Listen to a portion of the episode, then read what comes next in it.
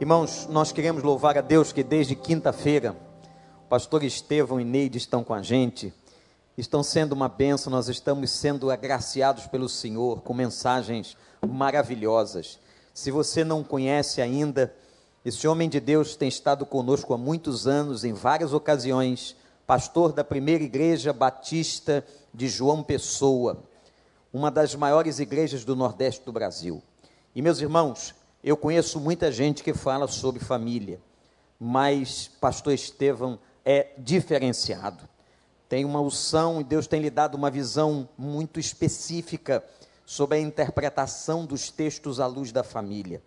Este homem é um homem de muitas formações acadêmicas, mas é um homem que tem vivido aquilo que tem pregado e também é um homem de Deus que por onde tem passado tem abençoado as igrejas no Brasil e fora do Brasil.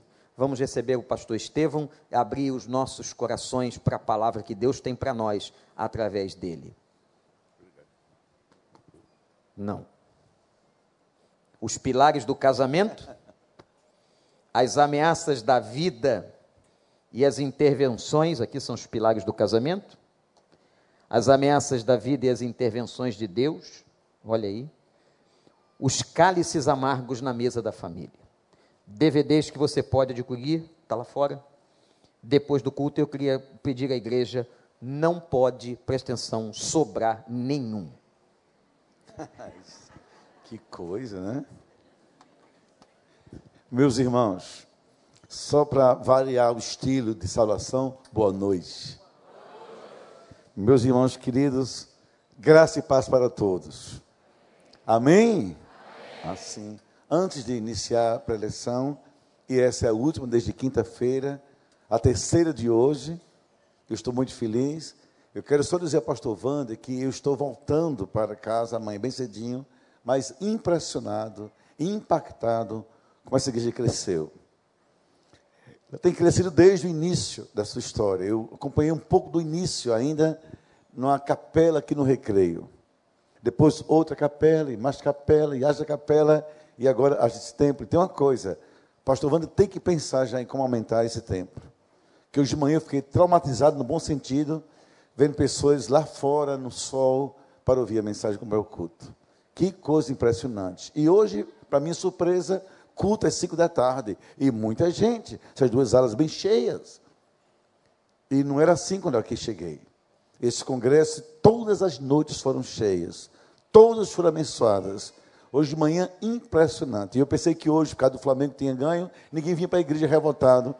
Mas é mais gente ainda. Estou impressionado. Eu gostaria que nesse instante você, no seu lugar, honrando ao Senhor, pelo seu cuidado com essa igreja, o seu amor. Deus tem um xodó com a igreja do recreio. Entendeu? Com esse pastor maravilhoso, pastor Wander, é um homem de Deus. E a equipe pastoral, por favor, por favor, erga as mãos e com, como a juventude faz, com gritos, com efusão, com alegria. Louva o Senhor, aplauda o Senhor com alegria esse ministério. Mas está indo. Pois é, maravilha. Quando vocês estavam cantando aquela música, e, lá, como é da, da dança? Isso, verão no deserto. Todo mundo naquela alegria santa e bonita, disse a Wanda, Wanda, Wanda, isso é que é uma igreja batista histórica. Ele riu demais. Essa aí é histórica, essa aí é do tempo de Salomão Ginsburg. E que coisa maravilhosa. Olha, vocês estão certíssimos. E se você, quando for a João Pessoa, vai à minha igreja. É como se fossem igrejas gêmeas. A diferença é que essa, essa é o gêmeo maior, não é? Muito mais. A minha igreja não é tão grande assim, mas Deus nos já passamos de 3.500 membros. Já é uma benção, não é isso? Nós temos, não é tão grande assim, nós temos cinco cultos no domingo, em um lugar para culto contemporâneo com, chamado Espaço Vânia conhece, chama-se Espaço Gospel. E indo de uma pessoa, vocês estão convidados a ir na nossa casa. Minha vida vão ser bem recebidos. Nós temos uma parceria com a pousada na praia de João Pessoa, no litoral sul, que a gente dá de graça hospedagem para quem for para lá. Tem que avisar cinco anos com antecedência. Claro que é beira da praia não é? E, e de, óbvio, geralmente nunca consegue vaga. Mas, gente, brinca assim, mas que alegria vocês indo. E vamos servir com alegria. Obrigado por rever vocês. Obrigado pela atenção especialista do pastor Paulo, sua esposa, Maura. Obrigado pela atenção de Amanda, Amanda querida. A gente tem muito amor por Amanda. Obrigado, Wanda, pelo seu carinho. Olhe, você é muito especial. Irmãos, eu gostaria muito de concluir essa série de mensagens. Hoje eu falei à tarde sobre os cálices amargos na mesa da família, mas eu falei a partir da importância da mesa como símbolo da família, do ponto de comunhão, de encontro, de reflexão, de olhares, de afagos, como o diabo ataca a família destruindo essa mesa. Mas eu queria hoje falar sobre um tema muito difícil. Mas eu, importa que eu fale sobre ele. E eu disse ao pastor Wander algo que Deus colocou no meu coração.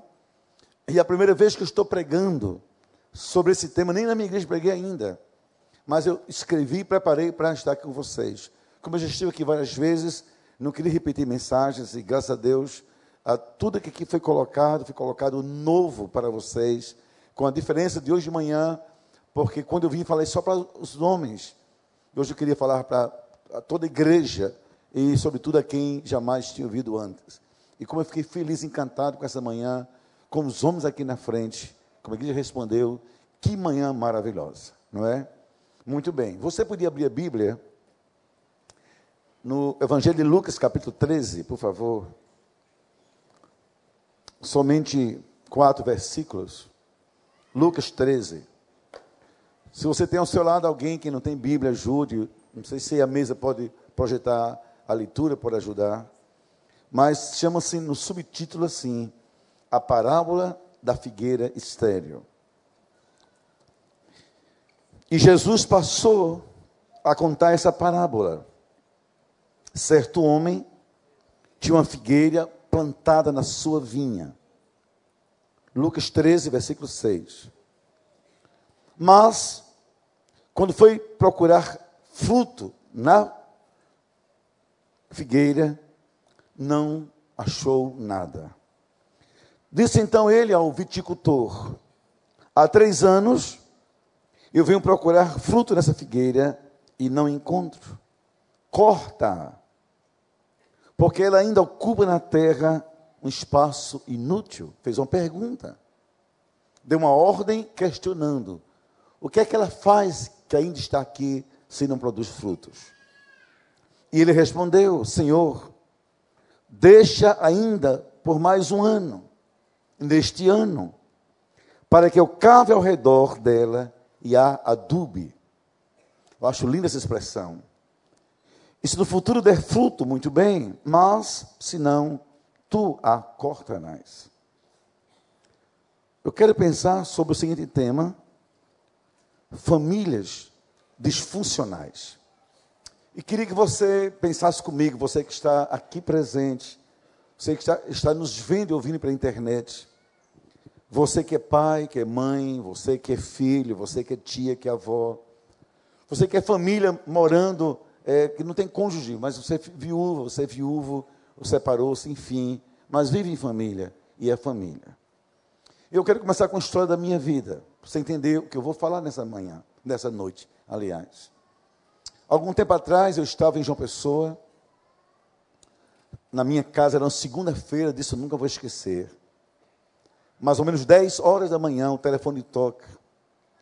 E havia nessa manhã, era manhã de faxina, nós temos, nós temos, nós temos apenas uma faxineira que faz uma vez por semana para nossa casa.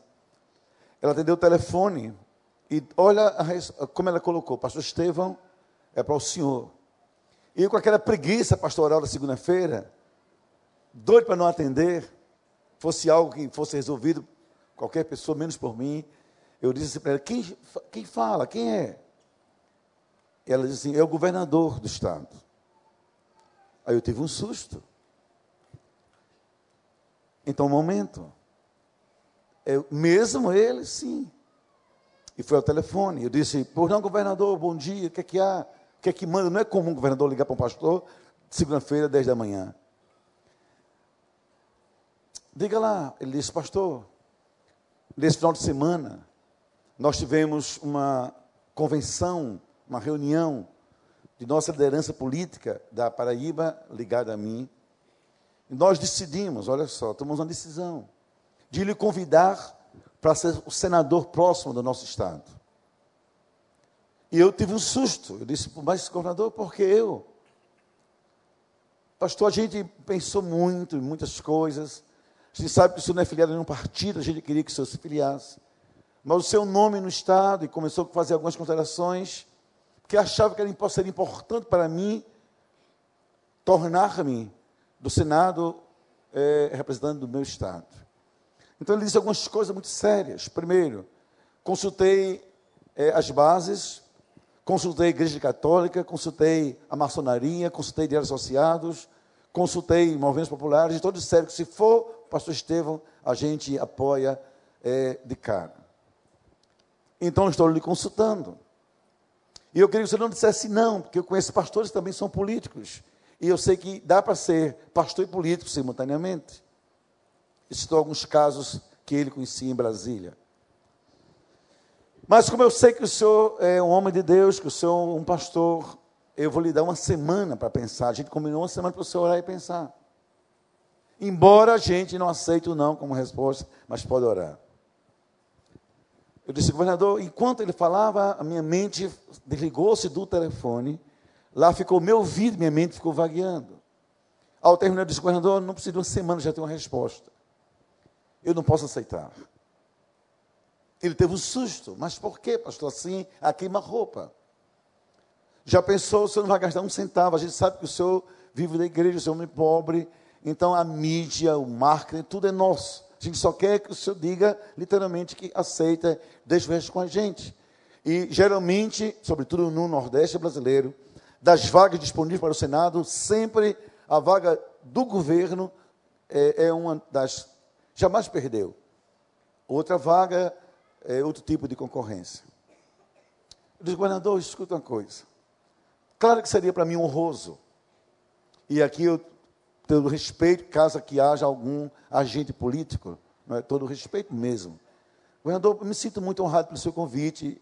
Para mim seria honroso representar o meu estado no cidade brasileiro, depois de anos na Paraíba. Mas, governador, deixa eu lhe fazer dizer uma coisa. Por que não posso aceitar? Porque essa não é a missão da minha vida. Como assim, pastor? Você pode servir é, ao povo de Deus nessa área. Eu sei, governador. Mas não é questão de servir, é uma questão de missão. Eu nasci para ser pastor. Deus chamou-me para ser pastor. E isso é a essência do, da minha vida, de quem eu sou. E caso o governador o aceite, eleito não me importa, estou traindo a missão que Deus, para a qual Deus me chamou. E governador, eu não posso fazer isso. Deus tem com minha vida um propósito. E no propósito não é numa tribuna, é num púlpito. E se o senhor me tirar o púlpito, eu morro, governador. Obrigado, eu não posso aceitar. Passou um tempo, então veio outro convite. Então, para ser vice-governador, não precisa nem orar, basta dizer. E a gente coloca o nome no outdoor. Governador Fulano, vice, pastor Estevão. Disse, governador, deixa eu fazer um pedido. Por não, me deixe em paz em nome de Jesus. Me deixe pastor, está tão bom.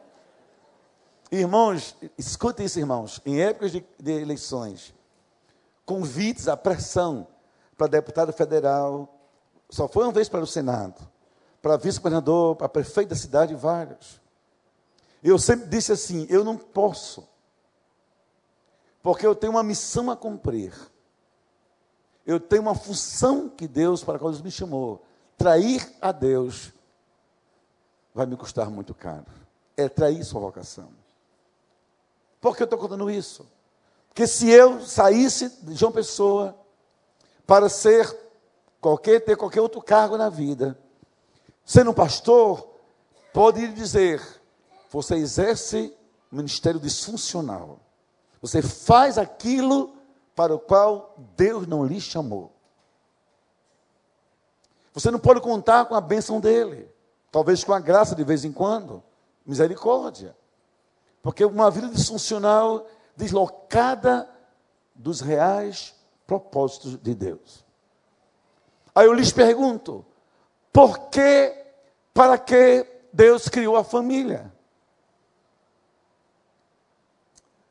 Por que e para que Deus lhe fez marido de alguém? Deus lhe fez esposa de um homem. Por que e para que Deus lhe fez pai de uma mais crianças e filhos? E na sequência da vida, na bênção da vida, você vê, inclusive, uma bênção enorme que eu vivo: os filhos dos seus filhos. Porque temos família. Por favor, me respondam. Foi o acaso? Acaso Deus faz algo por acaso? Deus cria algo sem propósito? Cada um de nós tem que descobrir, primeiramente, qual a razão pela qual nós existimos.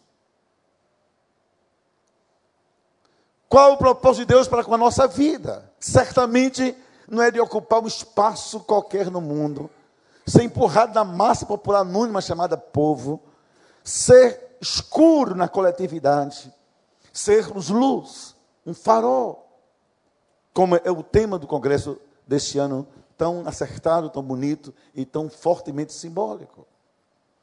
Porque você é pai, porque você é marido, porque você é mãe, é esposa, porque você é filho, porque você é família. E toda vez que a gente não, não sabe ou faz o que não é para fazer, a gente assume vidas disfuncionais, disfuncionais. Como eu conheço pessoas que lamentam fazer aquilo para o qual não foram chamados para fazer. Tinham vocação para a medicina, mas só para ter faculdade entrar em serviço social. Podiam ser grandes engenheiros, mas resolveram ficar em serviço bancário. Podiam ser, sabe, qualquer outra coisa, estão deslocados. E com esse deslocamento e a ocupação e o vazio, vêm frustrações que são sublimadas com coisas fugazes da vida. No final da vida, isso vai custar muito caro. Então, olhe bem para mim. Primeiramente, eu creio que Deus criou a família.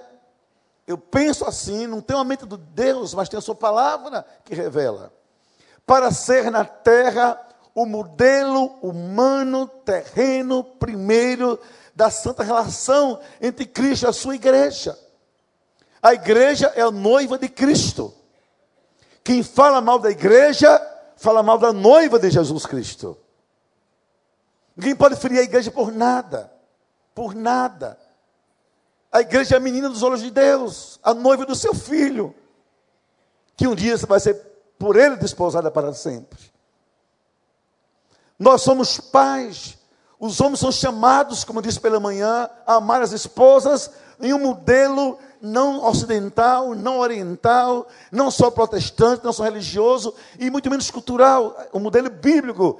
Ame a sua esposa como Cristo ama a sua igreja e assim mesmo se deu por ela, para ser uma igreja santa, sem mácula, sem ruga ou coisa semelhante.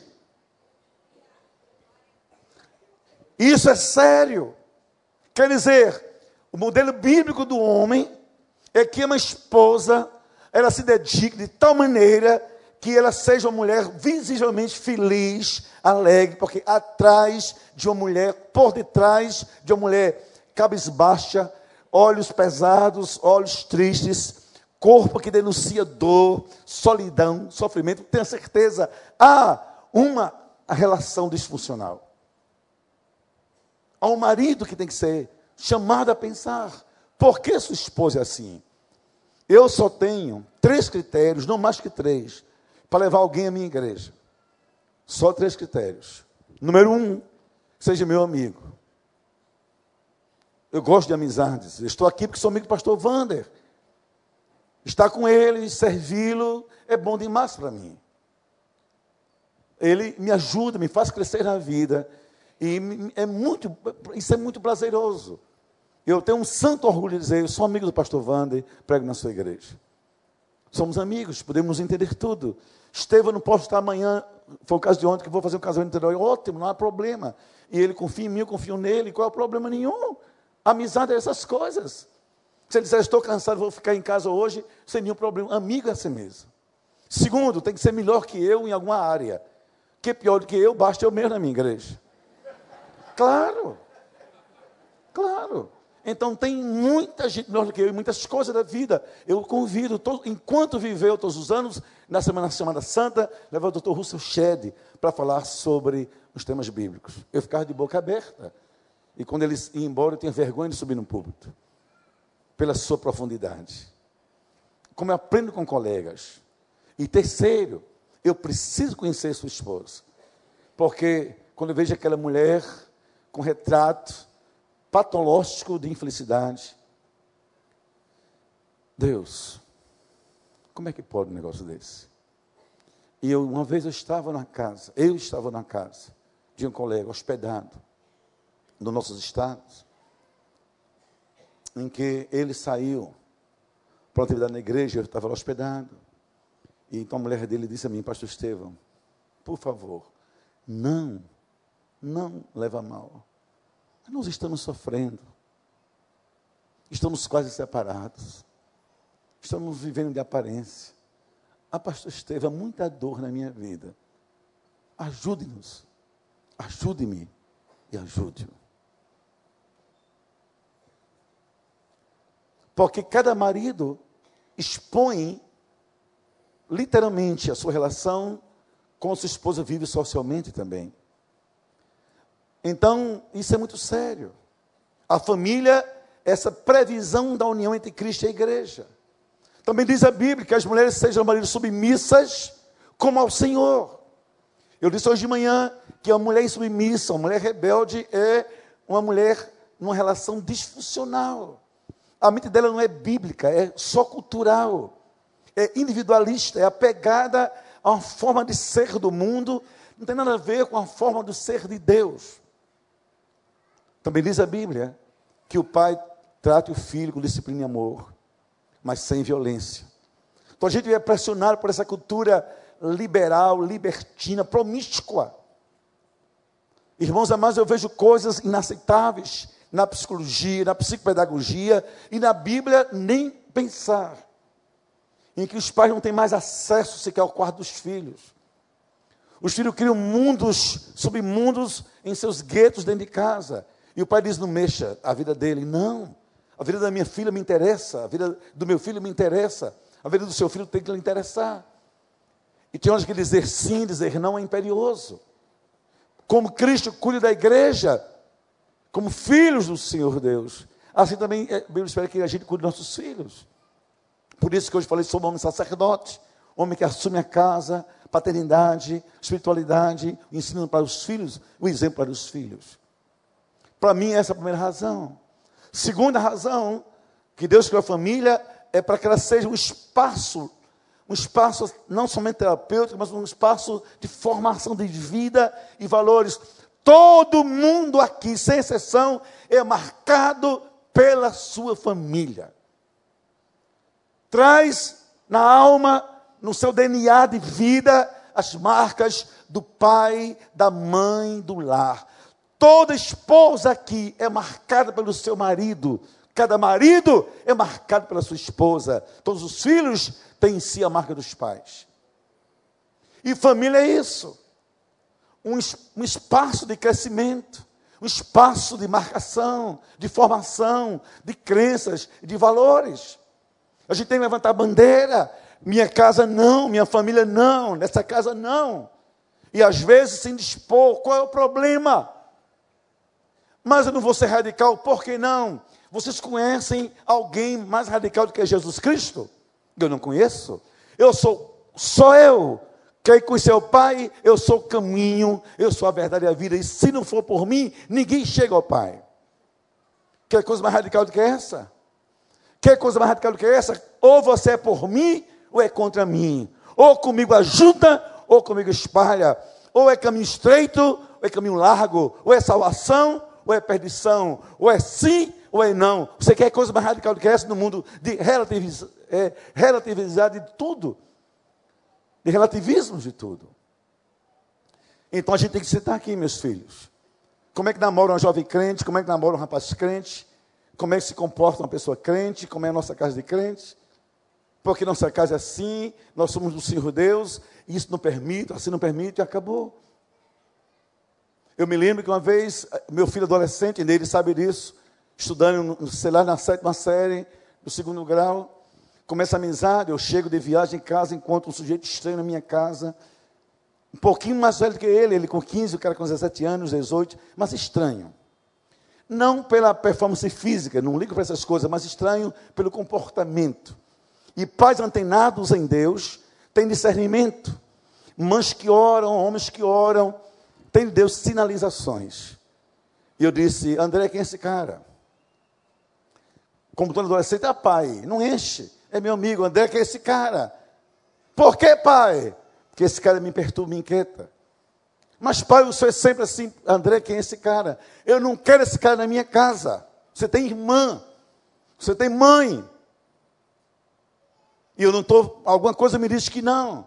Claro que ele não gostou. Então eu parei, recuei e mandei pesquisar quem é esse cara. Só que eu descobri um cara mandado para minha família através de uma pessoa de um traficante de drogas. O diabo disse ao traficante, vicia o filho do pastor Estevão e manda um amigo para ele. Jogar videogame, na época era videogame. Estudar juntos. Trancar num quarto, horas no quarto trancados, você bate se aborrece. E depois está a desgraça feita. Eu disse, na minha casa não. Não quero esse cara aqui.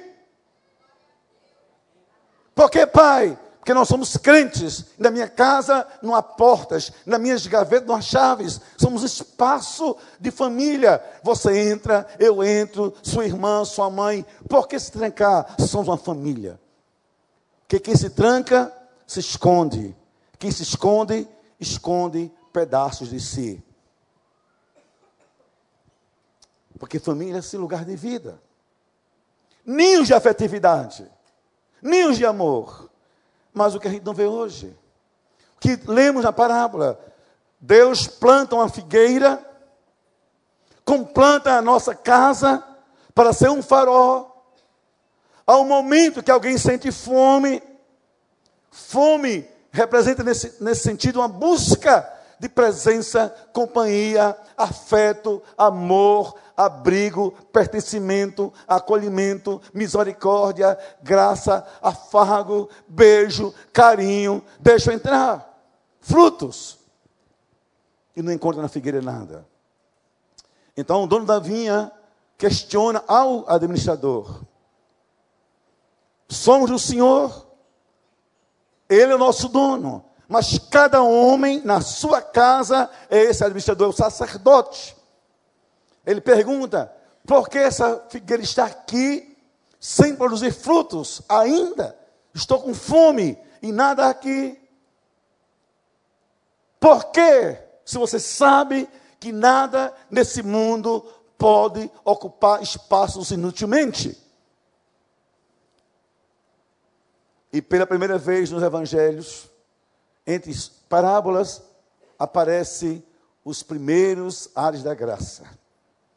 Ah, Senhor, me dê um ano, me dê um tempo.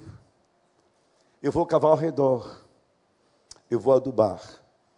Volta daqui a um ano, vai estar diferente. E se o Senhor não vê diferente, por favor, pode cortar. Mas me dê uma segunda chance.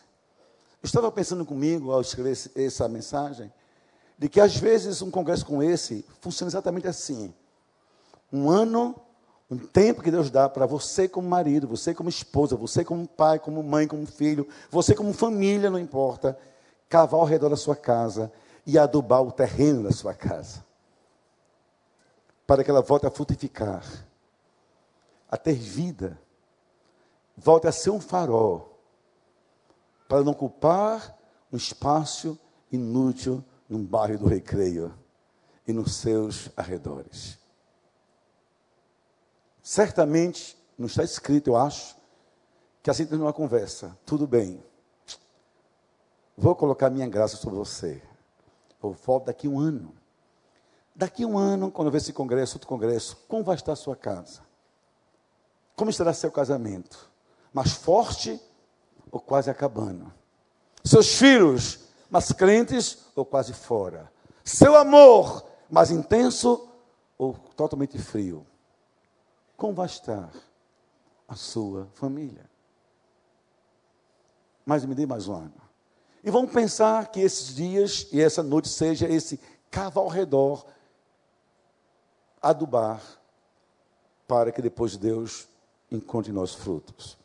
Eu então aqui coloquei algumas características de uma família disfuncional. Por favor, não conheça a sua.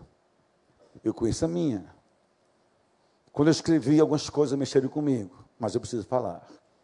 Primeiramente, uma família disfuncional, uma família que vive a chamada disfunção afetiva. Pessoas moram juntas, mas não se amam mais. Habitam juntas, mas não convivem mais. Caminham juntas, mas não compartilham vidas. Esnobam patrimônio, bens, estética, arquitetura, design de interiores, esnobam artes, móveis, mobília, esnobam para a sociedade ou para suas mentes é, dominadas, sequestradas pelo vazio, pelo nada, pela aparência desse nosso mundo.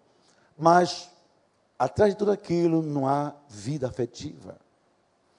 Cama King, que não cabe mais os filhos no colo dos pais. Quarto, uma suíte bem moderna, com banheira, mas que o casal não toma banho juntos, que nem se olham mais. Espelhos que não refletem a alma verdadeira de cada um deles. Colchões, andredões, cobertas, tudo lindo, mas se dorme com a alma desnuda, desaquecida, com frio, que não se abraçam mais. Filhos em quartos bonitos, cada um sua televisão, TV a cabo e toda essa, essa parafernália tecnológica moderna, mas os pais não entram mais naquele quarto. Nem sabem que os filhos consomem, nem sabem. Quando em nossa família, literalmente, sobra coisa e falta afeto, sobra luxo, conforto, mas falta a alma bem acomodada no colo um do outro, no coração do outro, nós vivemos famílias disfuncionais. Escute uma coisa a você. Há 20 dias atrás de uma pessoa, um rapaz ligado à minha igreja. Não era minha ovelha, mas os pais eram sim. Família. Olha que coisa, o pai volta do trabalho. Preste atenção para isso. Um homem executivo, viviam bem, a mãe vem também no seu escritório. Encontra o filho enforcado dentro do quarto. Um detalhe: 17 anos de idade. O que é que o pai faz? Como todo pai nessa hora, grita: Filho, por quê? Filho, por quê? Filho, fez isso com seu pai. Olha que pergunta, que projeta uma culpa muito forte. Fez isso com seu pai. Geralmente nessas horas a mulher sofre mais que a mãe que pariu. Sai das entranhas da mãe, a mãe nem fala, a mãe desfalece, a mãe se despedaça e se abraça o corpo do filho e só chora. Como quem diz, você levou um pedaço de mim também.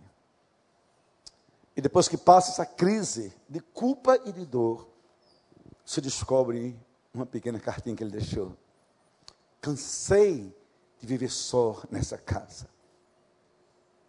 Cansei de procurar vocês e não encontrá-los. Eu vivo crise de minha sexualidade.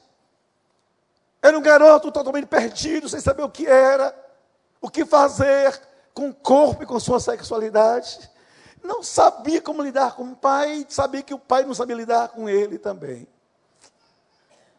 Mãe, eu cansei disso. Você perguntar: quer mais roupa? Quer mais dinheiro? Quer mais comida? Quer com os amiguinhos? Mãe, por favor, você nunca perguntou como eu era de verdade.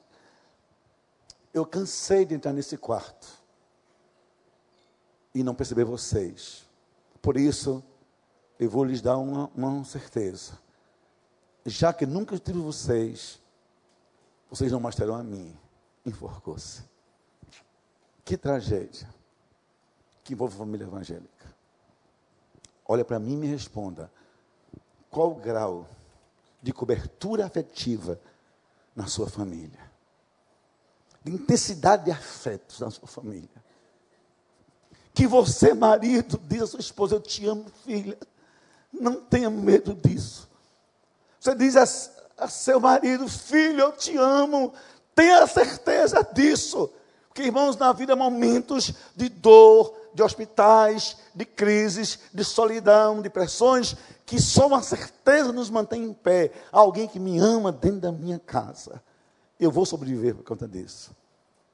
Pai, olha para mim, qual foi a última vez? Me responda em nome do Senhor que você saiu dos seus aposentos, foi lá no quadro da sua filha e disse: Não sei por que eu vim lhe dizer, papai te ama. Papai te ama. Você se lembra? Agora, olha para mim. Se na sua família não tem essa densidade de nutriente afetivo, tenha certeza, é um caso de família disfuncional, onde os pais se matam pelas coisas, se esquecem das pessoas. nós somos tão irracionais, nós somos tão loucamente irracionais, que a gente foi consumido pela lógica do consumo contemporâneo.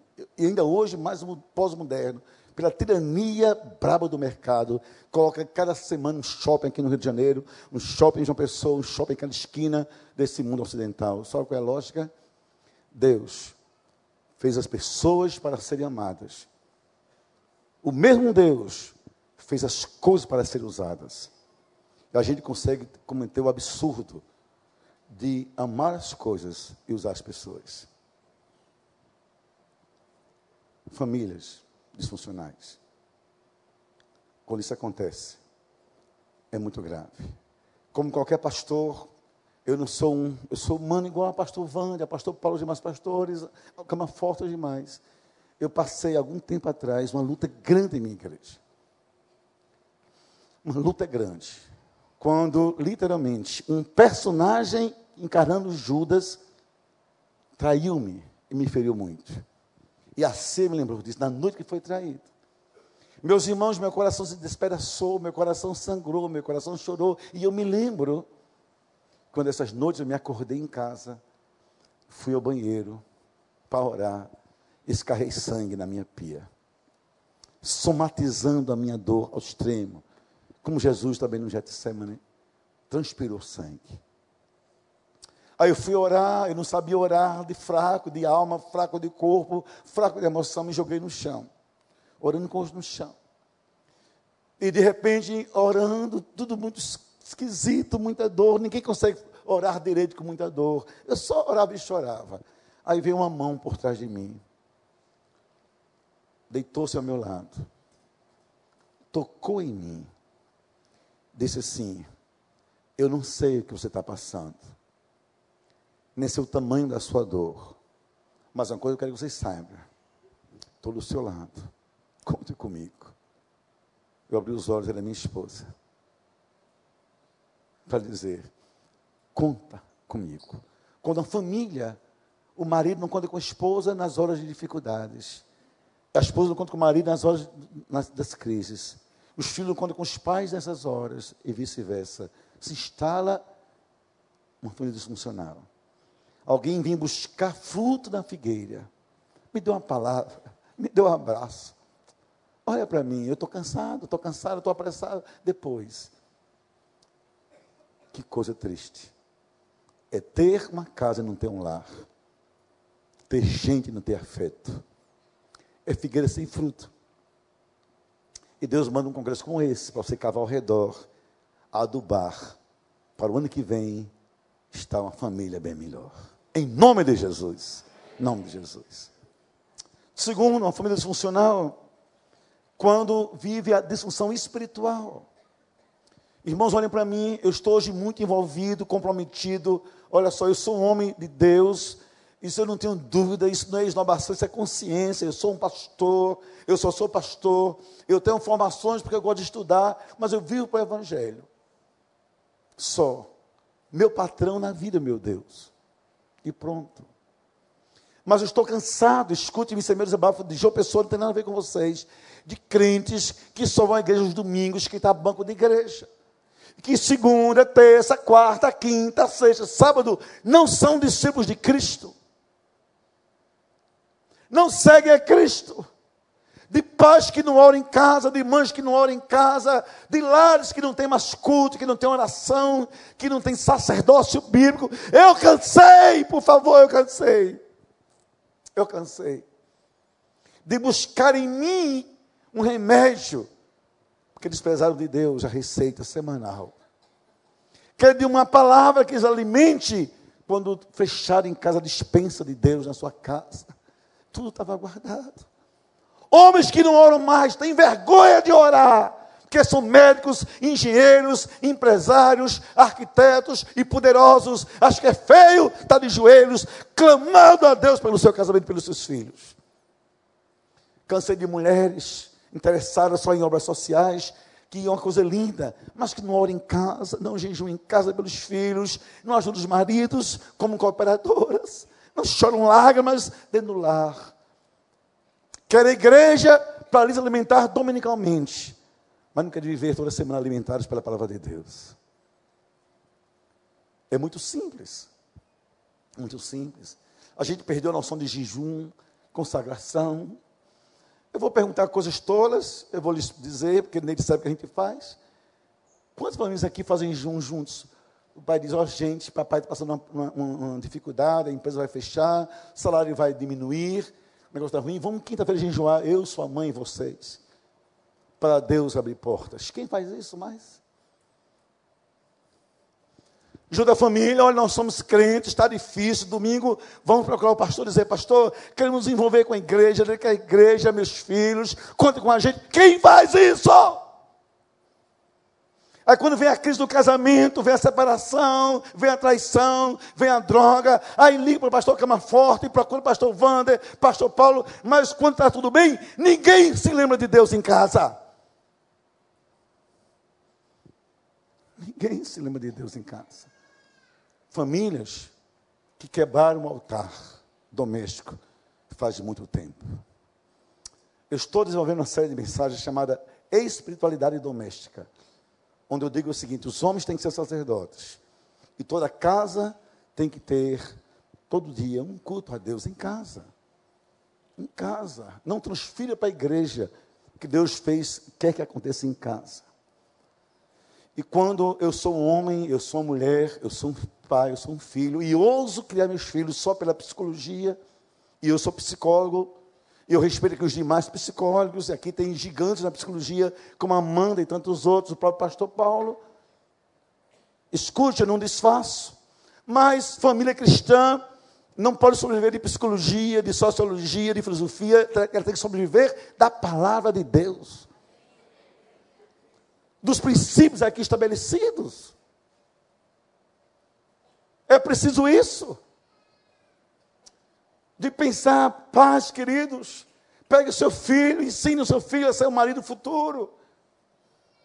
Mães, ensine sua filha a serem meninas segundo o coração de Deus. Ousem isso. Ensine a namorar, a escolher com oração a dizer não é a aparência, não são os músculos, são as formas, são os valores, os, os, o caráter. Começa assim. Se não é de Deus, nem começa. Tenham coragem. Tenham coragem. Agora escute: quando sobra a igreja, sobre a religiosidade, em casa falta Deus, a gente vive uma espiritualidade disfuncional.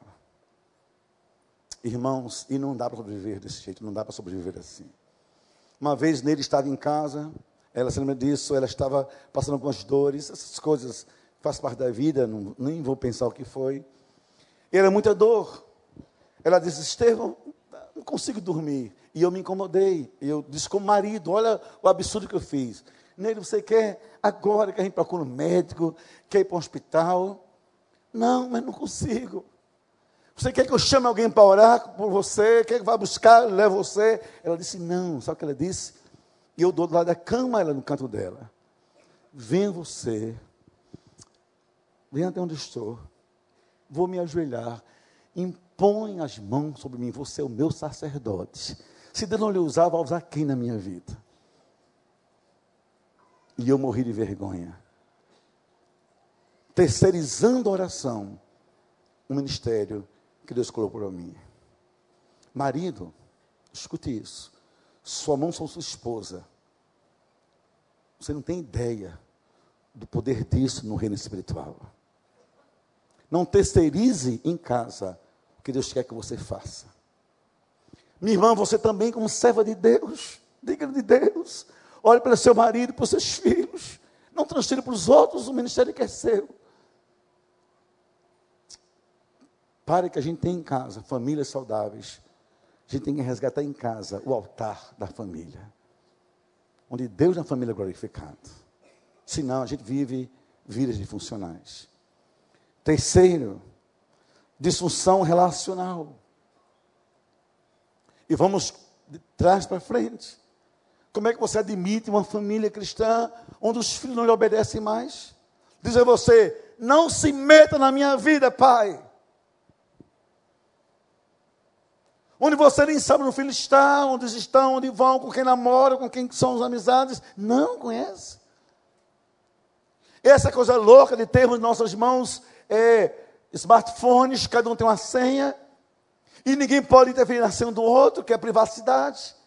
Como é que para ver ter eu e nele privacidade? Sem intimidade de corpo, sem intimidade de sexo, sem intimidade de valores, de fé, de afeto. Se a gente namora, se beija, porque eu não posso saber a senha do celular dela, nem o meu. Que loucura é essa? Isso é sinal de uma disfunção relacional. Você tem um segredo que eu não posso saber, sua senha. Se eu não sei a senha do seu smartphone, também não sei do seu coração, não posso entrar nele. Nem você no meu. E porque escondo, não é porque eu escondo, é o que eu escondo que você não pode saber. Nossos filhos têm a chave da nossa, são casados, mas têm a chave da nossa casa aí, qualquer hora que precisar. Chega em casa, sabe o acesso à nossa internet, não tem o que esconder.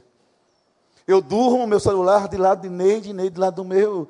Qualquer hora pode pegar. Qual é o problema? Meu filho tem 35 anos, eu duvido eu, ele ousar me obedecer. André quer falar com você, por não, pai. André, não faça assim com sua esposa, não faça assim com, seu, com minha neta. Mas, pai, a filha está errada. Obrigado, pai. Thaís tem 32 anos, dois filhos. Thaís, não faça isso, filha, está errada. Eu sou seu pai, deixa eu lhe abençoar. Dia ligo para eles. Como é que a gente é crente os filhos não obedecem mais a gente? A gente permite essa disfunção de sermos rejeitados com paternidade só porque cresceram no Rio de Janeiro e lhes ensinam que os pais são caretas e necessários e ninguém deve obediência. O disfuncional é se Neide mandasse em mim. Neide fosse a cabeça da minha casa, o cabeça fosse minha mulher. Chegasse alguém, quero comprar, quero vender, quero trocar, quero fazer, e dissesse na porta do prédio: procure a esposa, lá quem manda é ela. Estevão é um pastor, mas é um babaca. É uma relação disfuncional. Toda família em que a mulher quem manda é uma relação disfuncional. Porque Deus instituiu outro princípio: o homem é o cabeça do lar. O homem não tem iniciativa. Toda família que a mulher se rebela contra o marido é uma família disfuncional. Ela ensina os filhos também a se rebelarem contra os pais. Ela diz a sua filha, quando você, ela se casar, também se rebela contra o seu marido. Tudo é disfuncional. E a bênção sempre está na obediência a Deus. Obediência. E depois, irmãos, a gente vive crises. Nessas crises a gente tem sempre dar um jeito. Que o mundo contemporâneo é o mundo desse jeito. Ah, não é bem assim. Mas a Bíblia diz a mim: se ensinam não. Porque os filhos são do Senhor herança. Minha mulher tem que ser amada como Cristo trata da igreja. Sem marcas, sem rugas ou sem manchas. Porque quando há pecado, a fidelidade, a traição, a mentira, a pornografia, tem mancha na mulher e mancha no casamento na família. Escuta uma coisa. É, é uma mulher da minha igreja, uma mulher crente que resolveu, em desobediência a Deus, casar com um homem ímpio. Ímpio. Não gosta de igreja, não gosta de pastor, mulher minha não dá dinheiro para a igreja, todo pastor é ladrão. Esse povo ímpio que vomita impiedade em cima de quem sabe que não é assim. Vocês conhecem o pastor Vânia, seus pastores? Conhecem a nossa vida, anos aqui na igreja. Vânia já tem quase 30 anos, é fácil isso. Você viver essa dor sabe de lutar por integridade, essa igreja, hoje eu sei que pastor Vando, os custos, e também como vice-presidente, quase tem um infarto no carro. Aí vem um cara ímpio de fora, questionar da gente a integridade, E você tem que ficar calada. Ela casou com o ímpio. E toda desobediência tem um preço. Ela se dá no espaço da ilusão e da fantasia, mas ela tem um preço. Escute bem.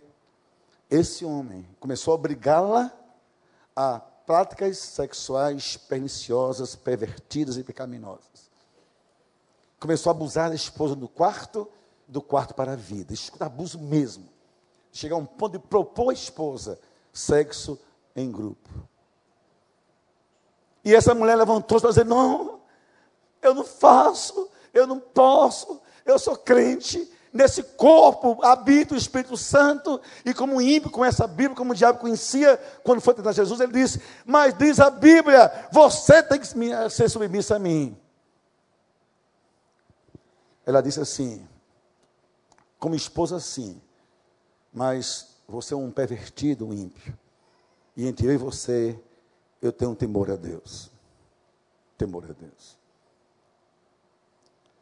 E no final de tudo, ela pagou um preço muito alto para dizer: sou casada, mas o meu corpo é do Senhor. Sabe por quê? A gente chegou a um ponto na cultura moderna que até nosso do pecado nós perdemos. Nós achamos que é pecado tantas coisas. E diversos são pecados.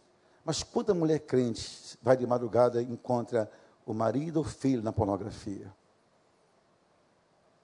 E vive aquelas fantasias loucas e nojentas de querer repetir isso no leito conjugal. Diz a Bíblia: santo se marca seja o leito conjugal. Manchas na relação, manchas na alma, rugas na alma da pessoa. Isso, tudo isso é disfuncional. Disfuncional. Eu quero, já terminando, para não cansar vocês, falar sobre também a disfunção moral. Num mundo, querido, muito, muito perigoso. Muito perigoso, em que a gente perdeu o senso do que é certo e do que é errado, do limite de Deus para a nossa vida. A tal ponto que não há mais como, parece como retornar. Não há como retornar. Mentiras são tomadas como verdades. Desonestidades como verdades. Eu não posso lhes falar nada, estamos na internet, mas vocês tiverem, têm ideia de cartas que eu recebo todo o Brasil por onde eu ando, de filhas e de filhos, esposas e maridos em pânico. Ah, pastor, depois daquela pregação, deixa eu lhe falar uma coisa, na minha casa é assim, Aí começa assim: meu marido me obriga a mentir, minha mulher mente, filhos dizem, minha mãe mente. De mentiras mais explícitas, as mais simplórias. Toca o telefone, se for para mim, diga que eu não estou. Ensinando o filho a mentir. Que dor os filhos olhando para os pais, pai e mãe, não terem coragem de dizer eu quero ser assim. Filhas que vêm e que sabem que as mães traem o marido. Traem o marido. É brincadeira isso. Não poder dizer nada com medo de uma tragédia em casa. Minha mãe trai meu pai, como é que pode ser um negócio desse? Filhos que sabem que o marido trai a mãe, e é meu pai, como é que pode ser um negócio desses? E a gente vai se entregando, permitindo que essas brechas entrem, destruam o patrimônio moral da família. Olha, eu tenho todo respeito, todo respeito e muito respeito para quem passa situações no casamento que nem deu para suportar. Eu não vou aqui questionar motivos, só estou dizendo que eu respeito. Mas a imagem que eu tenho de meu pai e minha mãe caminhando de mãos dadas por mais de 50 anos, 60 anos, até ela morrer, Deus a levou em dezembro. A imagem que eu tenho de um homem sem gritar com a minha mãe, de uma mãe, de um marido puxando a cadeira para ela sentar. A imagem que eu tenho que passaram-se toda a minha vida, nunca vi ninguém cobrar nada na minha casa, um cobrador, um credor, um governo. De ver policiais na minha vizinhança. A imagem que eu tenho de um homem que dizia assim, sim, não, não, posso, não posso. É tão forte que eu não imagino deixando minha mulher. Não me imagino com certas coisas, porque a imagem do meu pai fortaleceu o meu lastro moral de vida. E que pessoas que não têm lastro moral têm vidas vulneráveis, apodrecimento de valores, especialmente na vida, e vão cair como uma casa edificada sobre a areia. Nossos laços morais são muito mais fortes do que a gente pode imaginar. Imaginar. Por isso, Jesus dá e diz: Por que ainda estão aqui? Se eu quero fruto no encontro. E eu concluo com essa percepção. A minha visão desse congresso. Disse então o administrador, como que diz ao pastor, como quem diz, aqui com uma conta, me dê um tempo. Essa manhã Deus chamou os homens dessa igreja para assumir o ministério dos sacerdotes. Me dê um tempo, Deus. Eu vou fazer na, da minha casa, atrás da minha família, ao redor, isso é simbolicamente, vou cavar um fosso. E vou começar a regar minha casa com oração. Regar meu lar com carinho e amor, com a minha presença. Vou nutrir com a palavra de Deus. Me dê um tempo, Senhor. Vou procurar a igreja e vou dizer: conta comigo com casais, conta comigo em ministérios, conta comigo em oração. Pastores, me ajude, eu quero acertar, quero mudar. Deus, conta comigo, eu quero voltar a ser aquele pai modelo, aquela mãe modelo. Oh Deus, eu quero ser uma viúva que viva com viúva e honra o teu nome. Eu quero ser um divorciado, divorciado, que não se prostitua, que não se corrompa. Que mora sozinha, mas mora contigo, Senhor. Eu quero ser um filho que honra o Pai teu nome, porque honra o meu Pai na terra. Oh Deus, me ajude. Me dê um tempo, Senhor, para eu colocar adubos na minha família. Para quando você voltar, encontre uma figueira produzindo frutos. Toda vez que um casal do recreio, um casal do Rio de Janeiro, olha para você como casal, como família, e ver algo diferente, que inspire vida, você foi família farol. Você foi casa farol. Você transmitiu a luz. A luz da revelação de Deus. Família é um espaço sagrado. Família é o nosso maior patrimônio. Família reflete a presença de Deus também aqui na terra. Quando isso acontece, você cumpriu uma vocação. Uma família que honra a Deus que prega Deus, vive Jesus, serve a igreja, onde há amor, onde há carinho, onde há temor a Deus, onde há respeito a Deus, onde os filhos respeitam os pais, onde a mulher respeita o seu marido e deixa que ele seja o cabeça, onde o marido ama a esposa, ele faz ser feliz porque é amada. Uma família onde os filhos dizem, meu pai é assim, eu quero ser com meu pai. Tenha certeza, família que honra a Deus, uma figueira que produz frutos, um farol que emite luz, uma voz que clama no deserto desse mundo tão hostil. Essa é a minha oração e também a minha profecia, palavra profética. Toda família aqui vai ter um tempo para cavar um buraco e adubar sua casa. Adubar seu lar. Todo homem aqui tem de Deus uma chance da graça para mudar a sua história. E daqui a um ano virá outro preletor. Daqui a um ano não caberá aqui mais ninguém. Daqui a um ano haverá outro tema. Mas saberão, é sua igreja de famílias que honram o nome do Senhor. E daqui desse púlpito, com a permissão do meu amigo pastor Vander, pastor de famílias, o pastor Paulo, eu para dizer a você, todas as hostes malignas contra as suas famílias dessa igreja, contra a sua família, estão desde agora derrubadas em nome de Jesus. Forças satânicas de ciúme, competição. Oh, glória a Deus, glória a Deus, glória a Deus, glória a Deus, glória a Deus.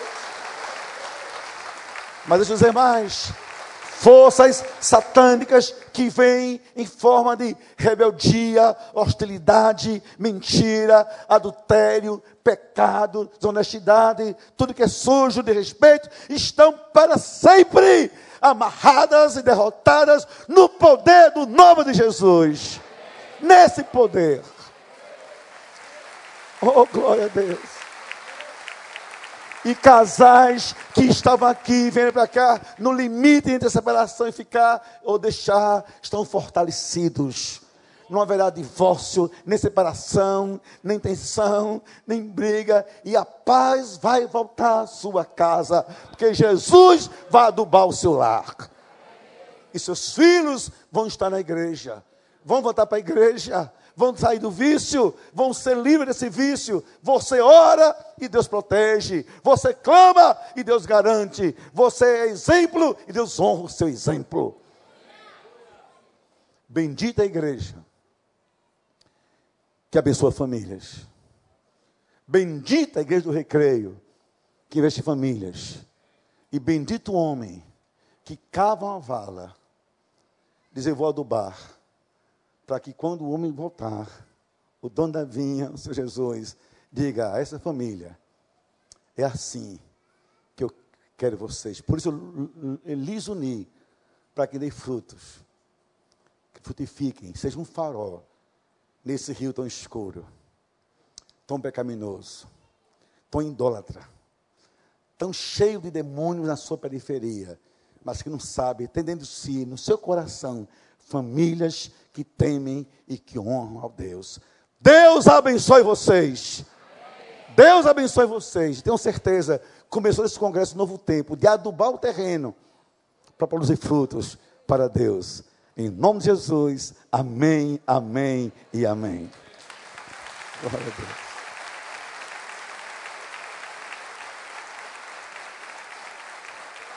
Vamos orar, por favor. Você poderia baixar sua cabeça. Senhor, tu conheces, Senhor, aqui cada família, cada lar, cada pessoa, cada coração. Tu conheces, Senhor, os sentimentos, as lutas, as dores, as tensões. Também, Senhor, as vitórias, os ganhos, as boas intenções, a disposição de recomeçar, de ter servido, de acertar. Oh Deus, dá-nos um tempo da tua graça para que a gente coloque adubo ao redor da nossa casa. Que a tua palavra, o teu louvor, a tua presença, Deus, que teu espírito volte a agir lá dentro, quebrantando corações, mudando posicionamentos, gerando sentimentos de afeto. Que o altar do Senhor seja nossa casa reedificado. E que a glória do Senhor, como um incenso suave, suba dali dizendo ao Rio de Janeiro, é o barro do recreio, aqui mora uma família que Deus honra e também que honra o nome do Senhor. Um farol em meio a tanta escuridão. Eu gostaria nesse instante, você ficasse em pé. E eu gostaria nesse instante de orar, eu quero orar aqui agora com todo casal, toda pessoa, pode ser o casal, pode ser só o marido ou a mulher, pode ser um filho, pode ser uma viúva separada, não importa, toda pessoa que está aqui, que é família. E que sente de Deus que é preciso uma oração porque corre perigo. Que faz um compromisso de cavar uma vala e adubar sua família com a palavra do Senhor Deus, com tudo que aqui ouviu. Para que a graça venha e fortifique, para ser um farol, por favor, não demore, venha aqui agora, em nome de Jesus. Venha, por favor, que eu quero orar, sem demorar muito. Vá chegando, vá chegando. Eu sei que virão muitos, vá chegando. Senhor, abençoe minha casa, abençoe meus filhos, abençoe meu casamento, abençoe meus pais, abençoe minha vida. Venha se você for solteiro, se você for separada, venha um casal, mas venha em nome de Jesus, por favor. Vá chegando, por favor. Vá chegando mais. Quero consagrar meu lar a ti o nosso futuro para dizer com toda a minha força e entendimento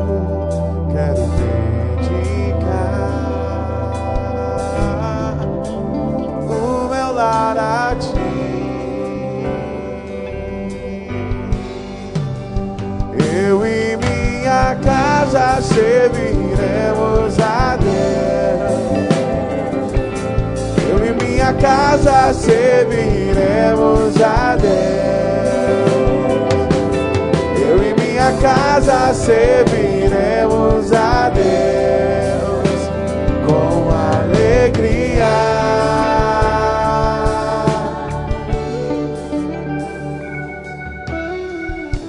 Eu queria convidar todos os pastores dessa igreja que estão aqui presentes, todos os pastores, toda a equipe pastoral, sobretudo os da família, vem aqui com o pastor Wander.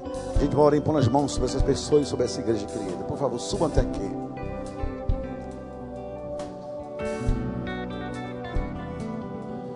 Será abençoada minha descendência. Cante pela fé. Frutificará a sua presença como bom perfume.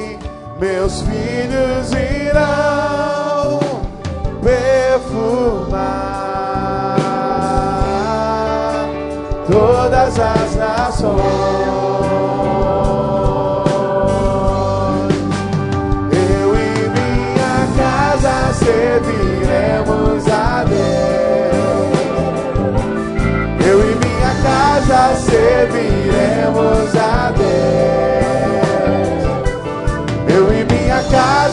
Serviremos a Deus com alegria. Gostaria que vocês me ajudassem. Só afasta um pouquinho o púlpito dos pastores mais jovens. Nós vamos fazer agora o que você vai fazer em casa, você homem sacerdote. E aproveita e chama sua esposa, o casal. A gente vai orar por vocês e vocês vão orar em casa pelos seus filhos seu casamento, sua família. As viúvas separadas oram por si mesmas, pela a família que constituem. Vou pedir que, vem cá, pastor, eu queria que a gente ficasse de joelhos por eles, por favor. esse ato nosso de joelho, um ato espiritualmente profético, para ensinar a você fazer assim também em casa. E eu vou dar essa honra ao pastor da igreja. Ele é, por Deus, responsável por essa igreja, tem feito muito bem. Quero que você saia com a oração do seu pastor e a bênção dos seus pastores. Quero que você baixe a cabeça, por favor.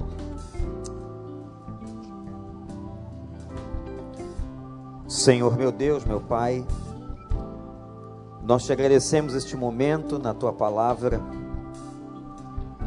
E primeiramente, ó Deus, nós queremos consagrar todos que estão aqui de joelhos neste altar. Nós, pastores, queremos consagrar diante do Senhor as nossas famílias, nossos filhos. Queremos declarar ao Senhor que nós continuaremos fiéis à tua palavra Queremos declarar ao Senhor que nós continuaremos buscando fazer a tua vontade e cumprir o que a tua palavra nos manda. Porque se o altar não está consagrado, a igreja não poderá ficar, Senhor. Eu te peço que, primeiramente, tu tenhas misericórdia de cada pastor que está aqui de joelhos. Nós que somos chamados pelo Senhor para impor as mãos sobre este povo tem misericórdia das nossas casas. Lava-nos, Senhor, com teu sangue. Tira tudo que é do diabo, Senhor. Toda tentativa de destruir, de afetar, Senhor, arranca das nossas casas. Nós te clamamos primeiramente como teus servos, pastores que o Senhor tem colocado sobre esta igreja. E agora, ó Deus, nós suplicamos por todo o povo que está aqui. Senhor, tem misericórdia de cada pessoa que ouviu tua palavra e deixou ela cair em semente fértil no solo da sua vida, do seu coração. Que ninguém saia daqui, ó Deus, petrificado. Que ninguém saia daqui expulsando a semente que recebeu Nesta hora, ó Deus, que Satanás trava uma luta nas mentes. Ó Pai, que a tua palavra prevaleça, Senhor. Abençoe todos os filhos, aqueles que estão na igreja, que continuem assim, Senhor. Aqueles que estão afastados, que tenham agora uma experiência nesse momento com Teu Espírito Santo, que haja uma visitação onde eles estiverem, Senhor e ajuda-nos, ó Deus, em casa, mantermos com eles a oração, a tua palavra. Aqueles que são casados, ó Deus, que já não estão mais em casa, que sejamos intercessores. Pai, eu te peço por cada marido que está aqui, por cada esposa, por cada homem viúvo, por cada mulher viúva, por cada pessoa que passou a desgraça do divórcio, Senhor, porque ninguém casou para se divorciar Mas, ó Deus, veio o infortúnio, veio a tristeza, veio o rompimento. Que o Senhor tenha misericórdia de cada pessoa. Que o Senhor supra todas as necessidades. Que o Teu Espírito Santo venha curar todas as feridas, Senhor. E que haja restauração nesta noite, nós cremos nisso como o Senhor tem feito cada noite deste congresso, que é essa noite também especial, haja cura, libertação neste lugar em nome de Jesus Cristo. Nós não oramos pelas nossas forças, Senhor. Nós não temos nem condições de ir à tua presença, mas é pelo sangue daquele que rasgou o véu que separava e agora não separa mais. Nós colocamos as famílias no teu altar, as nossas vidas no teu altar. Nós suplicamos, reafirmamos, ó Senhor, consagramos as famílias da tua igreja, aquelas que estão pela internet ou aqui presentes no teu altar em nome de Jesus e declaramos profeticamente que o diabo não terá poder sobre elas. Dá-nos a vitória e que saiamos daqui hoje, Senhor, com sentimento da vitória total e completa em Cristo Jesus. E obrigado, porque a tua palavra declara que somos mais do que vencedores. Ouve, Senhor, o nosso clamor e a nossa oração, em nome de Jesus Cristo, Senhor. Amém.